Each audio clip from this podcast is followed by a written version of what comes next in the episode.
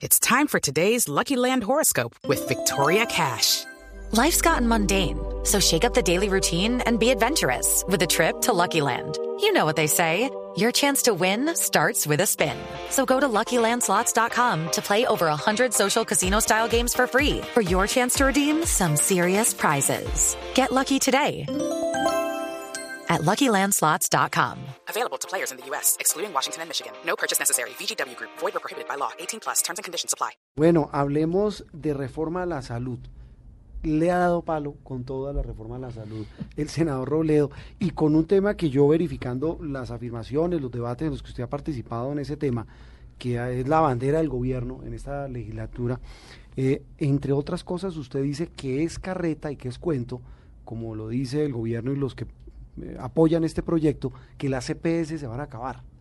Sí, no se van a acabar. O se van a es- transformar. O sea, esto empezó muy mal, Juan Roberto, porque es que empieza con el jefe del Estado. A mí eso me dio hasta me dio como eso que llamamos vergüenza ajena, con el jefe del Estado diciendo se acabarán las EPS. Y hubo una fiesta en Fue Colombia porque los colombianos odiamos las EPS porque nos han hecho de todo. Con justa razón. Pero eso no es verdad que se vayan a acabar. Les van a cambiar el nombre.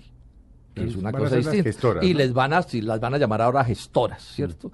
Y les van a hacer unos retoquecitos, pero el punto medular, que es donde está el debate centrado, de que las EPS van a poder seguir haciendo ganancia con el pretexto de administrar, queda incólume.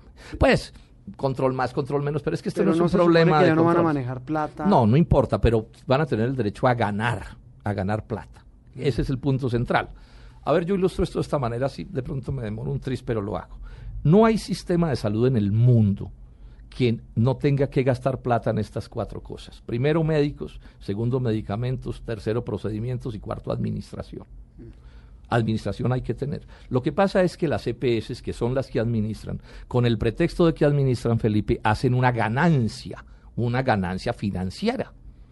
Y ahí es donde está el roto más grande, porque esta finanza- ganancia financiera, así no hubiera corrupción, nos cuesta 2, 3, 4, 5, 6 billones de pesos al año. Alguien dirá, ah, pero es que de otra manera no se puede. Sí se puede. Por ejemplo, en Colombia, las Fuerzas Armadas, Ecopetrol, el Magisterio, no tiene EPS y tiene administración y tiene servicio. Canadá, que usted lo conoce, Felipe, que es uno de los estados de salud mejores del mundo. No Ahí EPS. no hay EPS. No, no hay. No hay. En Inglaterra no hay, en Alemania de otra manera no hay. Entonces, la gran batalla que hemos venido dando en este sentido es que es que las es que aquí tiene que haber administración, pero no ganancia financiera con el pretexto de la administración. Y esa ganancia financiera le pone la impronta al sistema, porque todo el mundo en el sistema dice, bueno, aquí es la ganancia y lo demás son cuentos. Y entonces esa ganancia disparada, exacerbada, sin controles de todos los actores, pues hace que la plata de la salud se termine en el bolsillo de todos los que ganan plata. ¿sí? Y así no puede funcionar el, Pero no puede ¿cuáles funcionar son, el para, para que nuestros oyentes entiendan, en la reforma a la salud, y estamos hablando, pues, no vamos a, a hablar que si la ley ordinaria, la ley extra, porque No, nos no, confundimos, si la estatutaria. Pero ahí hay unas figuras, unos entes que pretende el gobierno que se le apruebe, y van bastante adelantados en lo del proyecto. ¿A cambio de qué? No sabemos todavía, eso se sabrá más adelante, como dicen, ¿no? Pero son que una que maneja todos los recursos económicos, que equivalía al FOSIG. Al Fosiga, o sea, es que este es un Eso juego de cambios de nombre, entonces ya no es Fosiga, sino mm, salud, creo, salud, mía. Salud mía, Eso, correcto. sí, sí. Otra que van a hacer es que el POS, que es un POS recortado, o sea, los derechos que tenemos ya no se va a llamar eh, eh, POS, sino que se va a llamar Mi Plan, creo que se va a llamar. Sí, pero o sea, es la misma cosa porque va a ser un plan recortado, o sea que los colombianos nos vamos a seguir enfermando y muriendo de males que la medicina va sabe curar. Y ojo con esto, un tiro a muerte a la tutela. Es que estaba leyendo Tanto eso en acá. la ley, Pero en el- las dos pero leyes... el gobierno ha dicho que no. No, ojo con esto. Tanto en las dos leyes de salud eh, que están en trámite, como en otra ley paralela que se llama de la, de la sostenibilidad fiscal, sí. donde de, de manera clarísima, en esa segunda ley, dice el gobierno que los fallos de las cortes Ah, sí, sí, sí. sobre tutela, el gobierno podrá cambiarlos como se le dé la gana. O sea, no es que son astutos, porque finalmente es la viveza. Pero digamos, el día en que se presentó el proyecto de ley, a Cárdenas se le chispoteó y salió y dijo de frente, dijo, esta cosa es para acabar con la tutela. Ahora, acabar con la tutela, usted que es abogado, Felipe, sabe, no es que digan se acabó la tutela, es que aparecen mecanismos judiciales para sustituirla, es que ponen en duda la opinión del médico tratante, Mm. es que le pueden meter unos copagos, o sea, hay muchas maneras, es que las cortes no puedan definir como Fallar, podían definir, como- fallar como podían fallar antes y el y el y toda la estrategia Pero es no, contra no la es un tutela. contrasentido acabar con la tutela cuando precisamente la ley estatutaria, por primera vez en la historia de Colombia, consagra la salud como un derecho Sí, fundamental. pero mire usted, pero esa ley que yo que estamos mencionando es clarísima en señalar que se le aplica la tutela. La ley es la sostenibilidad fiscal. Entonces, eso se nos volvió un juego de palabras. Ahora, ¿a qué aspira el gobierno nacional? Ellos, eh, eh, claro, ellos no pueden decir acábase la tutela, el que haga eso en Colombia pues se va para el manicomio. No, pues pero todos sabemos que esa es una norma, claro, y es una norma constitucional. Por eso, 91, pero, pero la tutela precisamente porque funciona a punta de fallos, Felipe, es una norma frágil. Hoy, mañana, mañana la Corte Constitucional podría decir la ley no es derecho fundamental, la, la tu- la- la salud no es derecho fundamental, porque que esté en una ley estatutaria no quiere decir que lo sea, porque en la Constitución no está como derecho fundamental. Se intentó el año pasado volver la, la, la salud derecho fundamental en la Constitución y el santismo hundió ese proyecto. Entonces, ¿a qué es a lo que le están jugando? Esto lo hemos estudiado con mucho detalle. Tienen unos superabogados contratados de esos que se las saben todas, buscando ciertas palabras y ciertas cosas que en el próximo fallo de las Cortes se empiece a, a, digamos, a debilitar por lo menos en grado sumo la tutela.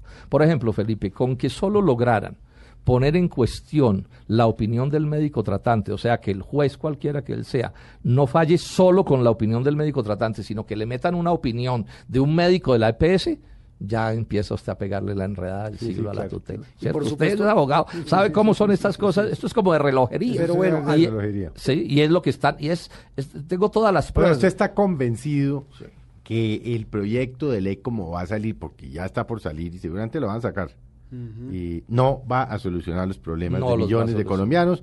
Vamos a seguir Eso lo viéndolos en las colas, tirados eh, en los pasillos, mal atendidos. o sea, No lo Ma- va a mal solucionar. acceso. Yo estoy seguro de eso. Es cero que acceso a ese es un proyecto de paños de agua tibia.